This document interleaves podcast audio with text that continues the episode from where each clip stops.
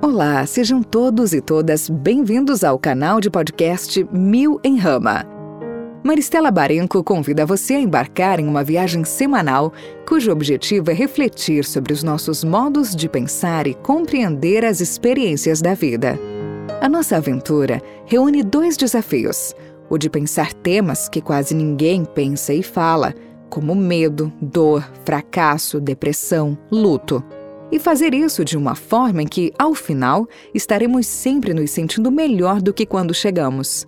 Eu espero você e prometo que esta viagem nos levará a paisagens que nunca imaginávamos conhecer.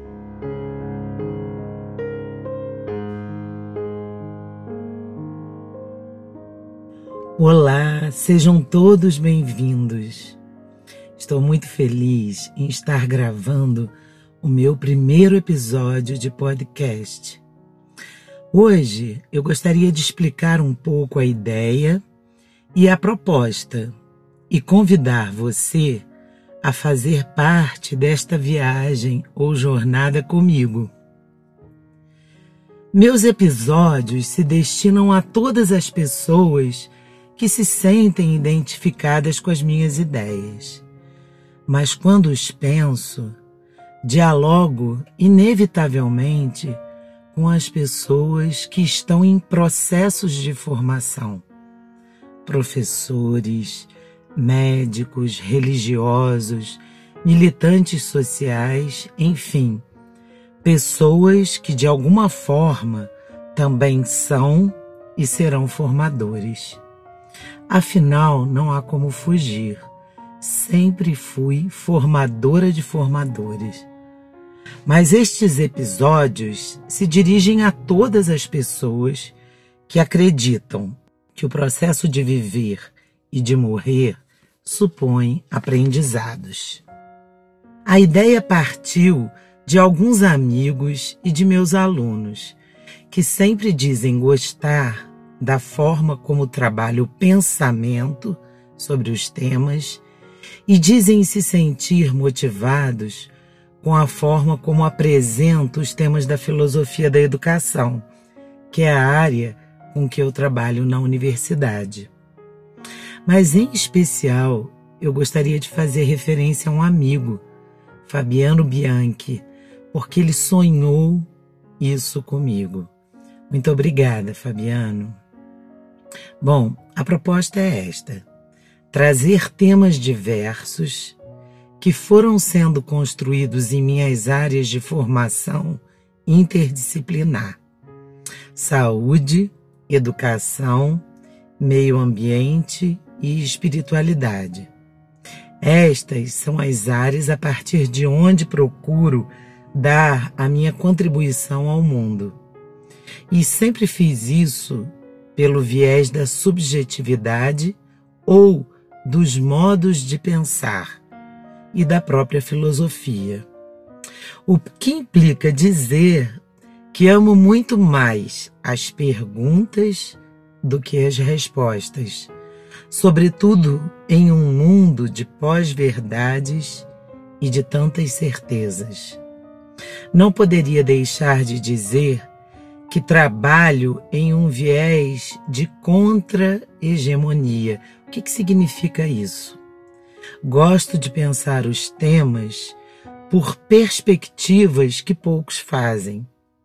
Não há nenhuma intenção de proposição de um caminho, de um jeito de pensar, de um programa de vida para alguém, nada disso. Aqui, o que vale é o exercício de pensar o próprio pensamento. Como penso trazer esses temas?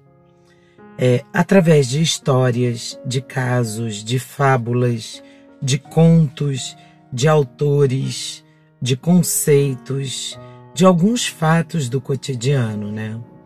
Sim, autores e conceitos também. Eu não abro mão disso.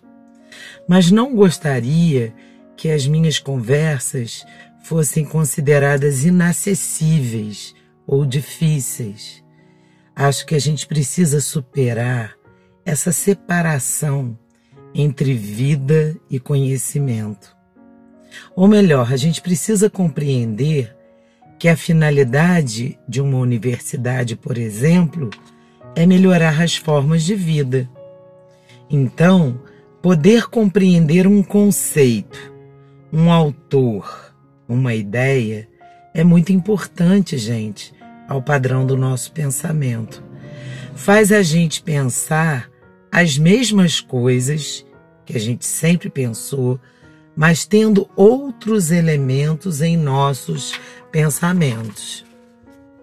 Há um biólogo chileno, de quem eu gosto muito, chamado Humberto Maturana, que diz que todas as vezes que a gente é, pensa algo como se fosse verdade, apenas porque a maioria das pessoas acredita ser verdade, mas sem questionar de fato os seus fundamentos, ele diz que quando fazemos isso, usamos antolhos.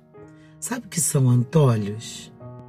Aqueles tapa-olhos usados nos animais de carga para que eles não vejam outras coisas no caminho que lhes é destinado. E assim como tapa-olhos, vamos levando nossas vidas, cultivando paisagens mentais que podem ser danosas aos outros, mas, sobretudo, a nós mesmos. A proposta desses podcasts é ajudar a tirar esses antolhos, a tirar tudo que limita o pensamento, a ampliar a visão, a praticarmos o exercício do próprio pensamento, a acreditarmos que pensar não é algo exclusivo das pessoas que estudam. Ah, você até pode pensar, então a proposta aqui é o pensamento? É e não é. A proposta maior, eu diria, é do cuidado de si, uma espécie de autocuidado. Alguns chamam isso de autoajuda. Mas eu não acho que a gente deva se ocupar da gente mesmo apenas para nos ajudar. Mas precisamos fazer isso para nos cuidar. Há muita gente que critica a autoajuda, sobretudo no meio universitário onde vivo. Até eu mesma é, não aprecio um tipo de literatura que finge ajudar as pessoas a abrirem suas mentes, mas que no fundo conduzem as pessoas para certas formas de pensar. Isso eu não aprecio. Ninguém deve conduzir o outro sob nenhum pretexto a pensar de uma determinada maneira. Mas há um tipo de autoajuda que eu acho importante. É essa que estimula as pessoas a tomarem as rédeas de sua vida novamente e que criticam a nossa sociedade em um aspecto: é que nela tudo se especializou tanto que a vida passou a ser algo é, de especialistas, de médicos, de terapeutas. Nós já não sabemos quase nada de nós mesmos e cremos que outros possam saber mais de nós do que nós mesmos. Mas eu não acredito nessa teoria, gente. Penso que é apenas uma porta quando o assunto é cuidado de si. E ela se abre para dentro. Então, o que eu quero aqui é conversar sobre isso em meus podcasts. E acho que podem ser polêmicos porque há muitas pessoas que pensam comigo, mas até um certo ponto. Em um dado momento, trazem para si um título de especialista, como se isso conferisse a cada um de nós mais poder sobre o outro. E eu não acredito nisso, mesmo tendo estudado muitos e muitos anos da minha vida. Autocuidado ou cuidado de si, no meu entender, é uma condição que perdemos.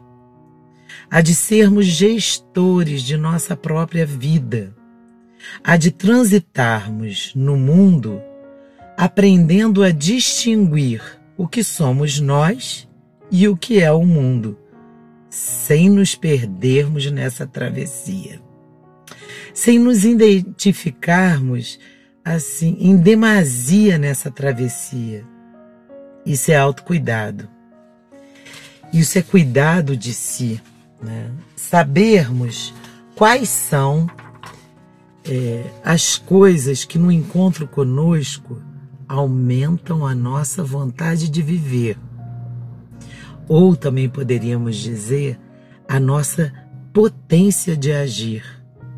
Ou ao contrário, ter consciência daquilo que diminui a nossa vontade de viver. Há dois filósofos que pensavam nessas coisas. Um se chama Baruch Spinoza e o outro Friedrich Nietzsche. Esse último é tão mal falado pela nossa cultura ocidental, mas eu acho que isso acontece porque ele é perigoso mesmo. Ele nos estimula a abrirmos nós mesmos essa porta que só se abre para dentro. Mas enfim, ter consciência sobre que tipo de pessoas, temáticas, situações nos fazem sentirmos bem e felizes e que tipo de pessoas e situações nos fazem nos sentir muito mal. E olha que isso vale para uma música, para assuntos, para lugares, para relações, para empregos, para profissões, enfim, para tudo. O cuidado de si, eu vou dizer para vocês que eu penso que é uma espécie de GPS bem calibrado que nos ajuda a redescobrir essas coisas que aumentam em nós a nossa vontade de viver. Para que a gente possa deixar de ser como folhas secas que são levadas pelo vento sem direção e para que a gente possa, nós mesmos, fincarmos raízes naquilo que somos e naquilo que nos faz bem. No fundo, todos os temas aqui caminharão na perspectiva de um cuidado de si. Mas eu queria lembrar que cuidar de si não é se isolar do mundo, mas é ajudar a construir também um tipo de mundo que acreditamos. Isso já é uma conversa mais para frente, mas eu queria que vocês sempre pensassem que quando eu falo de cuidado de si, eu penso nessa capacidade também de cuidarmos simultaneamente do mundo, da vida, das relações. Eu gostaria muito que esses podcasts fossem simples, mas também que pudessem ser consistentes, para terem razão de existir, né? Simples e naturais como é a própria vida. Nada que exija muitos recursos que não temos. Eu não quero trazer temas tecnológicos demais e eu gostaria que eles pudessem ter a coragem de tocar em assuntos que a nossa modernidade não toca mais. Vou dar alguns exemplos. Hoje, a gente só tem espaço para falar dos nossos sucessos, daquilo que fazemos, daquilo que dos títulos que temos. Os nossos currículos são abarrotados dessas coisas. Mas não há espaço para a gente pensar e falar sobre coisas como o fracasso, o não saber, a falta de tempo, o luto, a morte, a frustração, a tristeza, o vazio. Por exemplo, a minha própria rouquidão. Eu estou com é, querendo gravar esse episódio há quase 15 dias e a minha voz não vem. E hoje eu pensei, por que não gravar um episódio sendo que é, a minha voz possa não estar é, na melhor performance dela? Por que não? Esses dias eu conversava com uma jovem que estava muito triste porque não lhe davam o direito dela estar mergulhada em um grande luto. Tenho amigos que são incapazes de pisar em um velório ou passar nos portões de um cemitério. E aí eu vejo que as pessoas estão se afastando das situações da vida, exatamente dessas situações em relação às quais ninguém de nós vai escapar e pode fugir. Agora, patologizar os fenômenos da vida é complicado. Tristeza e luto não são depressões, e nem muito menos doenças que precisam ser, por exemplo, medicalizadas. Mas o que quero aqui em cada episódio é poder falar sobre essas coisas e sobre a importância da gente recuperar a nossa vontade de viver, a nossa capacidade de experimentar a vida tal qual ela é. E não queria de maneira nenhuma trazer episódios em que pudéssemos ficar mais tristes. Por tudo isso, eu resolvi dar o nome a esse canal de uma erva medicinal que se chama mil em rama. Sim, é o nome de uma planta. Aliás, ela é conhecida popularmente por muitos nomes, mas o seu nome científico é Aquileia millefolium. Por que uma planta? A gente poderia pensar. Eu pensei em quatro motivos. Vou explicar. Primeiro, porque essa planta é chamada de novalgina e seu chá é utilizado para aliviar as dores. Sabe que eu gosto muito dessa ideia de algo que possa ajudar a minimizar as nossas dores. Nossa, quantas pessoas têm me dito que estão com muitas dores. Dores no corpo, dores na alma, dores no espírito. Então a minha primeira ideia é isso, é ajudar as pessoas a lidarem com a dor, para que essa dor possa ir embora. Em segundo lugar, é uma planta que favorece a circulação. Circulação é vida, gente é movimento. Sem movimento, interrompe-se o processo da existência. E há, e como há muitas pessoas cristalizadas que não gostam nem de circulação nem de movimento. Em terceiro lugar, pela imagem dessa planta. Um dia, quem tiver curiosidade, coloca no Google, né? Ela tem um monte de florezinhas brancas, mas num mesmo buquê. Então, a mil e rama passa a ideia que mil coisas cabem em uma rama só. Fala de um mundo que é plural, que é múltiplo, um mundo onde cabem muitas formas de ser, muitos jeitos de pensar e de fazer. E isso é muito lindo. Eu me sinto uma profissional assim. Eu sou psicóloga, sou uma educadora, mas não me sinto professora de um assunto só. Quem me conhece sabe. Eu posso conversar sobre muitos e muitos assuntos. E isso eu acho que é de uma riqueza sem fim. Por fim, a mil em rama é uma imagem da natureza, repleta de vida. Isso me inspira.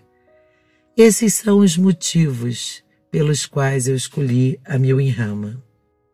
Se você topar vir comigo nessa aventura, a gente pode nos encontrar uma vez por semana e você poderá me mandar suas ideias, suas histórias, suas curiosidades também.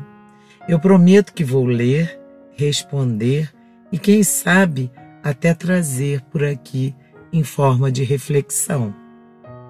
Se você quiser falar comigo, eu tenho um Instagram também chamado Mil em Rama.